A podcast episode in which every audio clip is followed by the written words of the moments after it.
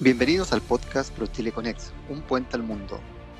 La Dirección General de Promoción de Exportaciones ProChile, dependiente del Ministerio de Relaciones Exteriores de Chile, es la encargada de la promoción de la oferta exportable de bienes y servicios chilenos y de contribuir al desarrollo del país mediante la internacionalización de las empresas a través de una red nacional y una internacional con 56 oficinas comerciales repartidas en todo el mundo. ProChile, 45 años conectando las empresas con el mundo. Mi nombre es Marcelo Villagrán y soy el representante de la oficina comercial de ProChile en la ciudad de Múnich, Alemania. Hoy tenemos un invitado muy especial. Se trata del astrónomo español Fernando Comerón, subdirector de ciencias de la Organización Europea para la Investigación Astronómica en el Hemisferio Austral, más conocida como ESO por sus siglas en inglés. ESO es la principal organización astronómica intergubernamental de Europa, creada en 1962. Sus oficinas centrales están en Garching, en la ciudad de Múnich, Alemania. Cuenta con una oficina en Santiago y múltiples observatorios en el norte de Chile. Fernando es autor de más de 150 publicaciones en revistas especializadas internacionales, y ha centrado su interés y sus investigaciones en el estudio de las estructuras galácticas, la formación masiva de las estrellas y las estrellas de muy baja masa.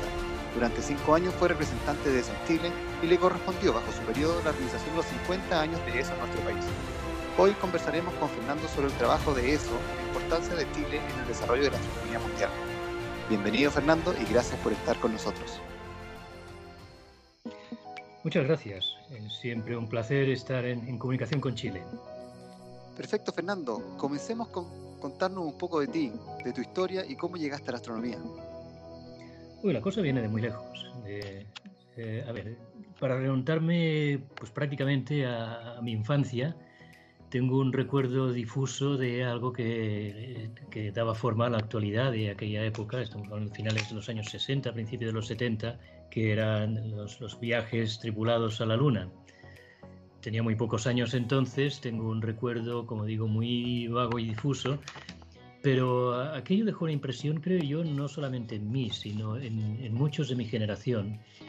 Y creo que tuvo un papel importante en dirigir la, atención y yo diría que la emoción, eh, la, motivación de, de muchas personas, muchos niños de aquella época, hacia la ciencia, hacia la tecnología, viendo cosas que se estaban, que se estaban produciendo, novedades que, que tenían un poder de evocación y un poder de seducción muy importante. Así que eso me inclinó hacia la ciencia y en particular hacia la astronomía. Como adolescente ya entré en un grupo de, astrónomos aficionados en, en, mi ciudad natal, en Mataró, en España. Y ahí, ahí fue donde, donde se fue dando forma a lo que era una afición entonces y yo creo que tanto entonces como ahora una vocación.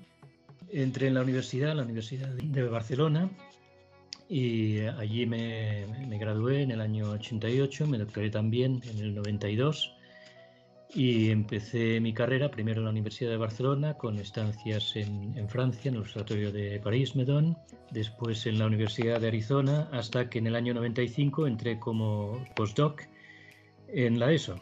Y bueno, mi primera intención era pasar allá un año, dos años quizás, si había suerte. Esos dos años se transformaron en cuatro y en octubre hará ya 25, así que imagínense la suerte que he tenido. Y esto también me ha permitido pues, cumplir con, con, otra de las ilusiones que mi, mi, temprana afición a la astronomía me había producido, que era el, el, poder ver el cielo del hemisferio austral, que está permanentemente escondido bajo el horizonte de los observadores del norte. ¿Cómo llega eso a instalarse en Chile, Fernando? ¿Y por qué? Pues eh, sí, efectivamente, la S en nuestro acrónimo de, de Southern, en austral, tiene una motivación inicial relacionada con la zona relativamente incógnita, el, el cielo poco explorado, cuando, eh, como, mencionaste, se fundó la ESO eh, a principios de los años 60. El, el hemisferio sur carecía de, de, grandes instalaciones telescópicas en aquella época. Monte Palomar, los grandes observatorios norteamericanos estaban en el hemisferio norte, en la, en la América continental, en había muy pocos observatorios competitivos en, eh, en, Europa. Tengamos en cuenta que la idea de, de, fundar la ESO, una organización europea para investigación en astronomía, surge a mediados de los años 50 y los, en los años de, de posguerra mundial. En, en, aquella época, pues la astronomía europea estaba claramente retrasada respecto a las posibilidades de observación que tenían los observatorios norteamericanos y a la hora de maximizar la inversión planeada en Europa para la exploración astronómica, se abría la posibilidad de apoyar y aumentar el potencial de los observatorios construyéndolo en el sur, en el hemisferio sur, en el hemisferio en el que no había grandes instalaciones.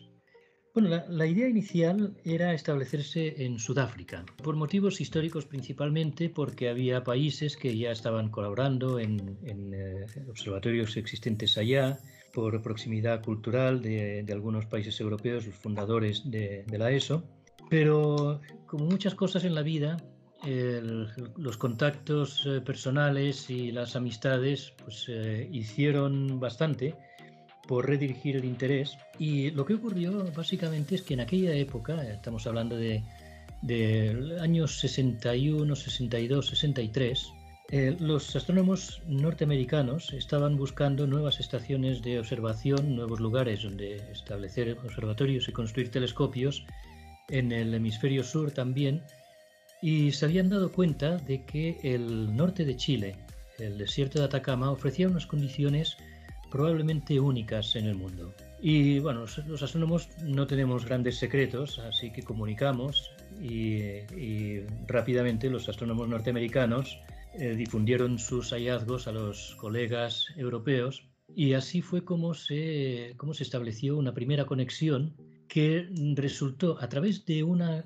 una conexión eh, adicional de un un físico y astrónomo establecido en, Chile, de nacionalidad alemana, amigo desde muchos años antes de nuestro primer director general, eh, de nacionalidad alemana también, pues eh, le convenció de que la idea de Sudáfrica tenía un competidor importante en Chile, que valía la pena antes de empezar a invertir y a construir en Sudáfrica, eh, echar un vistazo a los cielos chilenos, hacer mediciones, comprobar las, cualidades. Y así fue como rápidamente, en, un periodo pues, de, nueve meses que va desde, la, desde el establecimiento de la ESO, firma de la convención entre los cinco países fundadores, a la fundación o el establecimiento del acuerdo con el gobierno de Chile para la, para la construcción del observatorio, del primer observatorio de la ESO en Chile, pues van solamente nueve meses. Es un periodo corto que, en el que ocurrieron muchas cosas, tanto para dar forma a la organización en su conjunto como para decidir su futuro, porque la decisión se ha revelado como acertada. Llevamos ya pues 57 eh, años en, Chile, el próximo octubre. Eh, hace ya más de 50 años que se inauguró el primer observatorio y nuestras nuevas instalaciones, entes y futuras, han ido siempre a Chile. Pues ha quedado superada y actualmente la mayor parte de los observatorios, de los grandes telescopios, se están planeando y construyendo en el hemisferio sur, en Chile concretamente, y ya no porque no haya suficientes eh, telescopios allá, no ya porque los observatorios en el norte sean dominantes, sino simplemente porque las condiciones para la observación astronómica son mejores en una gran parte del territorio chileno en comparación con los lugares en el hemisferio norte en los que se pueden construir. Bueno, definitivamente los factores que, favorecen a Chile en cuanto al establecimiento de grandes instalaciones son múltiples y no son solamente climáticos. Inicialmente, que atrajo la atención de, la comunidad astronómica internacional fue la calidad de los cielos pero esa calidad no viene, no viene sola y para hacer una inversión a largo plazo como es un gran telescopio, tengamos en cuenta que nuestro proyecto, nuestro principal proyecto actual, el, telescopio ELT, tiene un coste de unos 1.500 eh, millones de, de euros. Es importante garantizar que cualidades que favorecen esta inversión en ese lugar se van a mantener durante toda la vida útil de la instalación por lo tanto, hay factores decisivos a la hora de, esta inversión. La estabilidad eh, política es, eh, es, uno de esos factores, decididamente. La estabilidad legislativa también lo es. El hecho de que eh, Chile tenga una, legislación en el norte para la protección de las condiciones que han atraído a los observatorios es un factor también decisivo que, asegura que la calidad única de los cielos se va a mantener en el futuro. Estamos hablando del problema de la contaminación lumínica, del hecho de, que es necesario preservar la ausencia de, fuentes artificiales de iluminación en las proximidades, en radios de pues, idealmente unos cientos de kilómetros alrededor de los observatorios, para, preservar esas condiciones eh, únicas. Existen también otros factores, eh, la presencia cultural, la presencia diplomática, la presencia empresarial de Europa en Chile es, eh, es fuerte, es consolidada, son lazos bilaterales de larga duración y con un futuro muy prometedor. Y, todo esto constituye una estructura de soporte para los esfuerzos de, la astronomía que van más allá de la ciencia. Son inversiones científicas, pero también son inversiones tecnológicas que dan oportunidades a empresas, dan oportunidades de, empleo. Tanto los países que realizan esa, inversión y que, y que son digamos, los, los promotores de las instalaciones de, estos telescopios como los países que los reciben. Y ahí tenemos otro factor también importante, que es la capacidad que tenemos de encontrar mano de obra cualificada a todos los niveles de cualificación para la operación y la construcción de los observatorios. Es decir, es importante señalar que a pesar de ser una organización europea, la mayor parte del personal que trabaja en la ESO, teniendo en cuenta conjuntamente Europa y Chile son eh, chilenos. Es personal chileno, científicos chilenos, tecnólogos chilenos, ingenieros chilenos, personal de administración chileno, eh, técnicos chilenos, en fin, todos los servicios que van alrededor del observatorio y todas las especialidades profesionales que involucran la operación, el mantenimiento de los observatorios cuentan con un componente chileno muy importante. El tener la capacidad, la posibilidad de encontrar estas especialidades en el país anfitrión es algo muy interesante desde el punto de vista de nuestra organización y Chile lo ofrece y lo ha ido ofreciendo cada vez más. Ahí quiero destacar el, esfuerzo y la visión de, los gobiernos chilenos sucesivos de mm, ser conscientes de que las, potencialidades que, se derivan del establecimiento de la ESO en Chile van mucho, más allá de la colaboración científica, sino que también permite eh, ofrecer un entorno para la formación de ingenieros, de técnicos, de personal eh, involucrado en todas las áreas que implica el observatorio que eh, se pueden eh, emplear en otras áreas importantes para, la economía, para la industria del país y que por lo tanto forman parte de una visión estratégica en que la astronomía es un actor, es un actor importante, es un actor en que Chile tiene unas condiciones privilegiadas que ofrecer, pero que los beneficios ni mucho menos terminan ahí. ¿Cómo ven que están actualmente las relaciones entre la ESO y nuestro país? Creo que han sido unas relaciones que podríamos eh, calificar de crecimiento conjunto. No es exagerado decir que la astronomía europea no sería lo mismo sin Chile, ni la astronomía chilena sería lo mismo sin la, sin la cooperación que ha mantenido durante estos más de 50 años con Europa. El panorama es evidentemente muy diferente, tanto en Europa como en Chile, como era hace 50 años, pero desde luego ha habido una progresiva materialización de una, una visión eh, conjunta en que los beneficios mutuos han sido evidentes y han llevado a la relación actual que nos permite tener un diálogo muy fluido, con las instituciones chilenas, ciertamente con el gobierno, pero también con el tejido empresarial, con las instituciones académicas, con los gobiernos regionales, eh, especialmente en aquellas regiones en las que estamos involucrados con presencia de nuestros observatorios, y en definitiva, creo yo, con la sociedad chilena, porque hay un aspecto que, yo vi crecer de una forma muy gratificante en mis cinco años allá, que había empezado evidentemente mucho antes, pero que se va desarrollando cada vez más, que es em, la, conciencia progresiva por parte de la sociedad chilena de la astronomía como un patrimonio social y cultural que contribuye a la definición de la identidad del país. Y existen encuestas eh, llevadas a cabo por, eh, por la Fundación Imagen de Chile y por otras instituciones que cuantifican la importancia que, Chile, como país, da a la astronomía como parte identificadora de su, de, su, identidad y de su carácter. A mí me parece muy, muy importante, muy gratificante eh, ver que eh, la sociedad chilena, eh, de esa manera, desde, desde puntos de vista muy diferentes, no solamente el científico, sino también el artístico, el cultural. A mí me llamó mucho la atención en mi periodo como representante de la ESO en Chile ver la cantidad de, eh, peticiones que teníamos de artistas de venir a conocer nuestras instalaciones, de, utilizarlas como, como fuente de, inspiración y como reflejo de algo que forma parte de la identidad cultural chilena. Y luego hemos visto cómo esa, ese interés y ese crecimiento mutuo se ha ido diversificando hacia diferentes áreas. La colaboración inicial era principalmente eh, científica.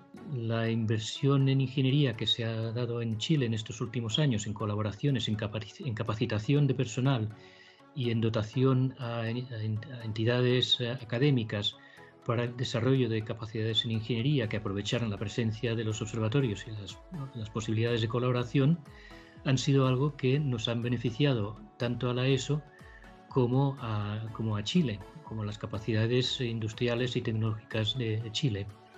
¿Cómo fue tu experiencia, Fernando, en Chile, junto a tu familia? Bueno, se puede calificar sin exageración de una historia de amor que continúa. Eh, tengo que decir que antes de ir a vivir a Chile como representante de, eso en, ese país, había estado ya en Chile durante los, durante los 18 años anteriores y creo que había viajado unas 60 veces a Chile antes. De manera que encontrarme en Chile no fue, no fue una situación desconocida, aunque hay que decir que todos los que tenemos experiencia de haber vivido en otro país, el conocimiento del país se adquiere viviendo en él. Como lo que, decía eh, un, escritor catalán, las ciudades se conocen pisándolas, hay que, hay que estar sobre el terreno. Yo, bueno, me sentí, me sentí muy en casa estando en Chile y me sentí extraordinariamente bien acogido. Ya no se trata, no se trata simplemente de la afinidad eh, idiomática, sino de la afinidad cultural de la afinidad de, carácter, encontrarme en un país en el, que, que no me sentía ni mucho menos extraño. Y bueno, me ha dejado no solamente excelentes recuerdos, sino un excelente presente. sigo, siendo, sigo yendo a Chile en mi papel actual en la ESO como, como subdirector científico. Una parte importante de nuestra labor científica se desarrolla también en Chile y eso me mantiene en un contacto estrecho. ¿Ayudó Chile a realizar el sueño de astrónomo de Fernando Comerón?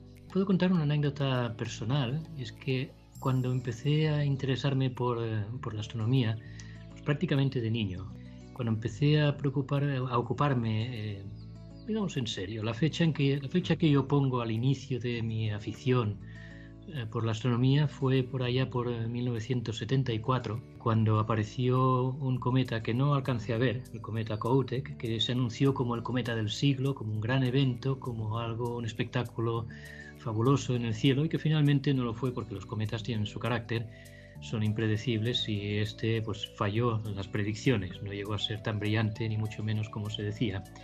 Pero eso excitó mi interés y me hizo buscar información sobre astronomía en, la época pre-internet. Y un libro que, que consulté buscando información, cualquier tipo de información sobre astronomía para asociar la curiosidad, fue un libro que presentaba un planisferio, un mapa del cielo, en el hemisferio norte y en el hemisferio sur, en el que aparecían nombres como nubes Magallanes, aparecía la Cruz del Sur, aparecía la constelación de Dorado, aparecían unas constelaciones con unos nombres que, evocaban, evocaban lo desconocido para mí, porque esas constelaciones estaban permanentemente bajo el horizonte de, mi pueblo, bajo el horizonte europeo, y eran accesibles solamente desde, desde la proximidad del Ecuador o desde el hemisferio sur. Por lo tanto, para mí, el, el, poder ver esas estrellas significaba viajar muy lejos, mucho más lejos de lo que yo podía prever en, esa época Y, se, convirtió, se convirtió eso en una especie de objetivo anhelado, de, sueño quizás posible, pero en el futuro distante, en el futuro lejano. Poder viajar a Chile pues, eh, fue en ese sentido un, un, acontecimiento muy emotivo para mí, porque fue un sueño alcanzado, fue poder ver por fin esas constelaciones debajo de mi horizonte más allá del horizonte en el que yo crecí y en el que creció mi afición a la astronomía. Y pese a que para entonces ya era un astrónomo profesional, ya tenía mi, carrera profesional orientada, pues hay cosas que nunca se olvidan. Y, es, un poco como el, primer amor. No importa lo que ocurra después, sigue teniendo un significado emocional que uno nunca puede racionalizar por completo, ni quiere racionalizar por completo, pero que todavía le hace a uno vibrar. Y cuando yo viajo a Chile y, veo la Cruz del Sur, pues hay muchos recuerdos y muchos anhelos que, vuelven a mi mente. ¿Cómo fue la experiencia del eclipse durante 2019? Bueno, eso fue una experiencia inolvidable y yo creo que cualquiera de las mil personas que estuvieron en el Observatorio de la Silla, en el que abrimos nuestras puertas para la contemplación pública del eclipse, cualquiera puede decir lo mismo. Eh, yo había, había intentado ver un eclipse total de sol eh, anteriormente, en el año 99, en que pasó pues muy cerca de casa, pasó la, línea de totalidad por, eh, por Múnich, y lo único que recuerdo de ese día es lo que llovía. Así que Chile nos trató mucho mejor, nos, nos ofreció un cielo completamente despejado, unas, unas temperaturas ideales para estar fuera, a pesar de ser en pleno invierno, el 2 de julio, y nos ofreció un espectáculo majestuoso que yo recomendaría que cualquier persona que tenga la posibilidad, por mínima que sea, de ver un eclipse de sol al menos una vez en la vida, que no se lo pierda, porque es un espectáculo eh, conmovedor, yo creo que es un espectáculo que, eh, conecta algo muy íntimo del ser humano con la, con la grandeza, la inmensidad y la majestuosidad del universo es algo que no se puede describir ni en imágenes ni en palabras y es algo que hay que vivir. Y, uno de los aspectos quizá más sorprendentes para mí o más inesperados fue la, reacción eh, emocional tan intensa que despertó en prácticamente todas las personas que teníamos alrededor. Había, había niños de escuelas, había eh, público de, los pueblos y de las eh, ciudades eh, cercanas, cerca de La Serena sobre todo. Había personalidades del gobierno que vinieron a verlo con nosotros. Había mm, científicos que estaban llevando a cabo experimentos, observaciones específicamente diseñadas para ese momento. Y en el momento de la totalidad todo ello se detuvo, no hubo distinciones yo creo que todos lo vivimos de la misma manera. Ahí no había distinción entre científicos y no científicos, no había distinción de edades, fue algo que nos impactó a todos muy profundamente. Una muy buena oportunidad también, Fernando, para conocer un poco del trabajo de ESO acá en Múnich, Alemania, y de la sede central de ESO. Sí, efectivamente, desde hace, desde hace mm, eh, dos años ya tenemos el ESO Supernova, es el nombre por el que se conoce nuestro planetario, nuestro centro de visitantes. Es un, es un centro de visitantes con un planetario de última generación, eh, con capacidad para 108 visitantes. Se trata de una exhibición que lo que Chile está aportando como plataforma de observación a la astronomía. Eh, tenemos allí reproducciones a escala de los observatorios eh, en, en, Chile, los observatorios de la ESO en Chile. Así que vengan, visítennos. Eh, la entrada es gratuita. La entrada en el planetario es adicional, pero es, muy barata, son 5 euros nada más. Y, eh, y disfrútenlo, porque es algo que vale la pena visitar. Ha sido realmente un placer contar contigo, Fernando, y conocer un poco más del trabajo de ESO en Chile y de las oportunidades que ofrece nuestro país como hotspot en astronomía. Muchas gracias a ustedes por la invitación y por permitir eh, compartir la ciencia y el entusiasmo que, levanta la, ESO, eh, tanto en Chile como en Europa. Muchas gracias Fernando por tu tiempo y excelente disposición, y a todos ustedes por escucharnos. ProChileConex, un puente al mundo conectando las empresas con el mundo.